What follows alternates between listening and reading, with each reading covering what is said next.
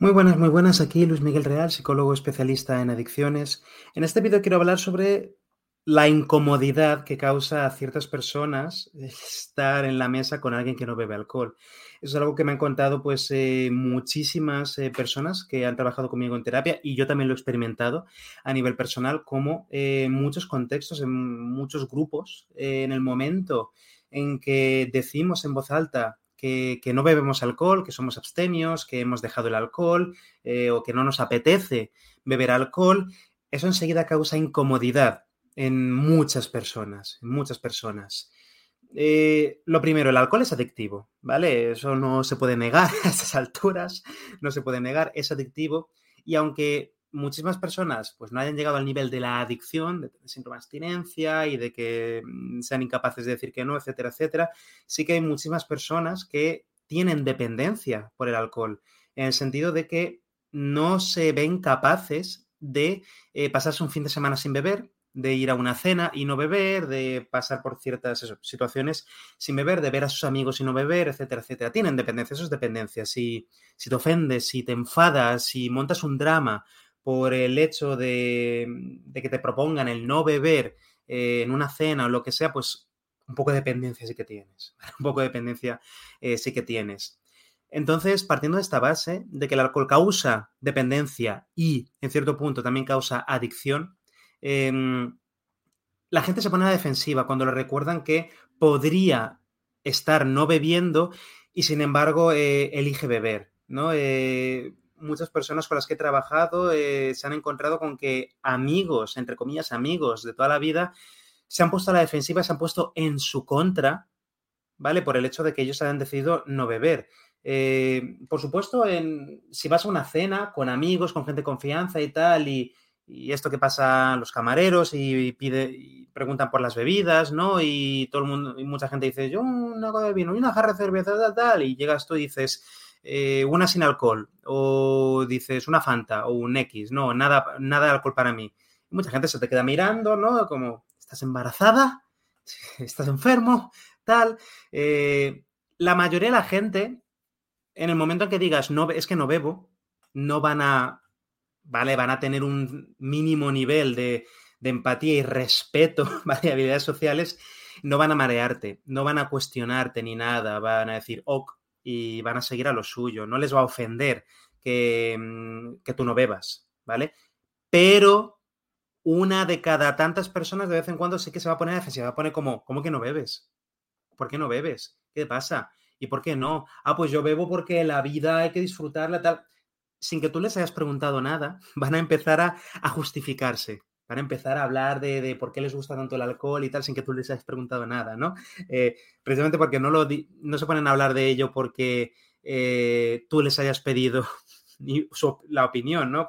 para debatir o algo, sino porque sienten la necesidad de ellos defenderse. Han visto que tú no bebas alcohol como un ataque a su identidad, como un recordatorio de que ellos no pueden elegir, de que ellos tienen un problema de dependencia, ellos lo sospechan desde hace años y sin embargo, y, son conscientes de que el alcohol es malo para la salud, de que el alcohol les trae problemas, pero es doloroso, es doloroso psicológicamente, nos da disonancia cognitiva, ¿no? Cuando eh, nos encontramos con algo así, con un hábito que hemos tenido durante años y que nos empezamos a encontrar con personas que tienen un hábito diferente, ¿vale? Que hacen lo contrario, que no tienen ese mal hábito que tenemos nosotros. También a veces hay envidia, ¿vale? También a veces hay envidia, ¿no? Eh, eh, porque personas que, beben mucho, ¿no? Muchas veces han tenido, han tenido intentos por dejar de beber, ¿no? Han tenido intentos por dejar de beber o por intentar beber menos o por controlarse y se han terminado rindiendo. Entonces, cuando ven que alguien, que alguien está teniendo éxito a la hora de plantearse, de proponerse el, pues ya no bebo alcohol, lo toman desde la envidia, desgraciadamente. Esto no es todo el mundo, ¿no? Pero algunas personas sí lo toman desde, desde la envidia, ¿no? Desde el, como tú puedes y yo no puedo, pues entonces me siento mal y me tengo que enfadar contigo y me tengo que poner a defensiva, eh, etcétera, etcétera. Otra cosa que pasa mm, eh, es que en el momento en que dejas el alcohol, en que decides dejar de beber, eso va a cambiar mucho algunas de tus relaciones, va a cambiarlas muchísimo. Te vas a dar cuenta de que eh, muchas de las relaciones que tenías estaban basadas en el alcohol, giraban en torno al alcohol, realmente eran una relación con el alcohol y tú eras un adorno. lo que les pasa a muchas personas es que quedan con amigos, entre comillas, simplemente como excusa para beber.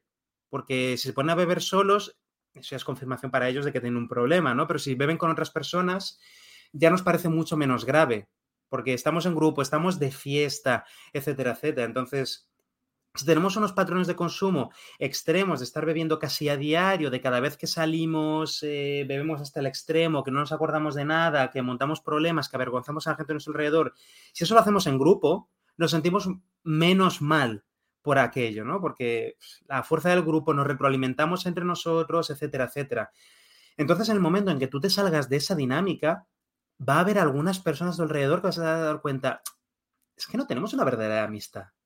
No tenemos una amistad de, compartir, eh, de ayudarnos realmente, no, era hacernos compañía mientras bebíamos. Que realmente si no bebemos, si no quedamos para ponernos a beber, no tenemos nada más que compartir. No es una amistad de, que podamos salir con la bici un domingo y estar charlando de la vida todo el día o hacer un viaje juntos o llamarnos o no. Eh, el único contacto que tenéis es el grupo de WhatsApp de, las quedadas y este sábado juega tal y es lo único que sabéis hacer juntos.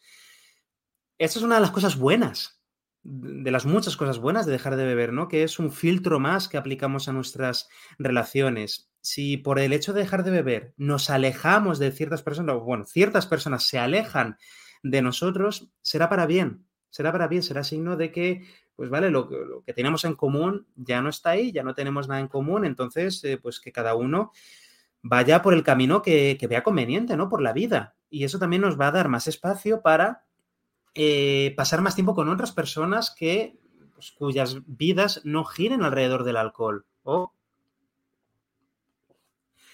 o que sean conscientes de que el alcohol eh, no les aporta nada, sino que les resta muchísimo y que por lo menos empiecen a, eh, también a, caminar, ¿no? Por ahí. Y de nuevo, no hace falta que nuestros amigos sean abstemios, para nada.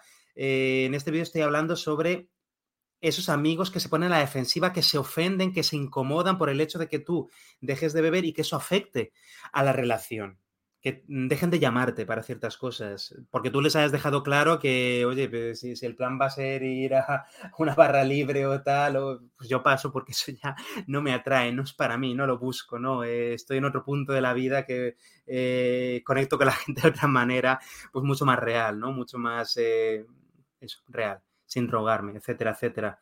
entonces, cuenta con ello, ¿vale? es importante aceptar eso, ¿no? Que hay personas a nuestro alrededor que se van a sentir incómodas, que incluso se van a poner a la defensiva.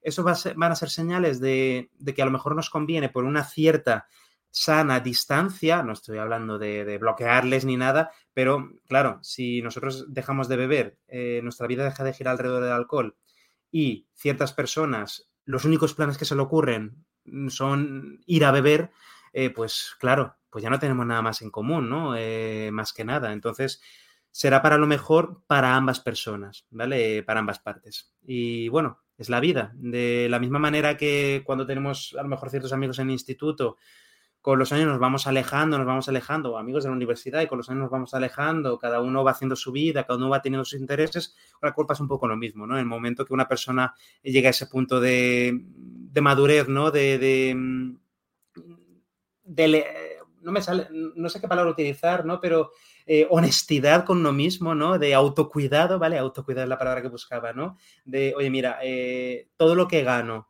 por no beber, pues para mí vale mucho más que, lo que supuestamente me aporta el alcohol. Eh, entonces, bueno, si el hecho de que yo deje de beber es un obstáculo para que para nuestra relación, pues mi autocuidado va antes que cualquier otra cosa. Entonces, para adelante, para adelante. Y bueno, hasta aquí el vídeo de hoy. ¿Te está gustando este episodio? Hazte fan desde el botón Apoyar del podcast de Nivos. Elige tu aportación y podrás escuchar este y el resto de sus episodios extra. Además, ayudarás a su productor a seguir creando contenido con la misma pasión y dedicación.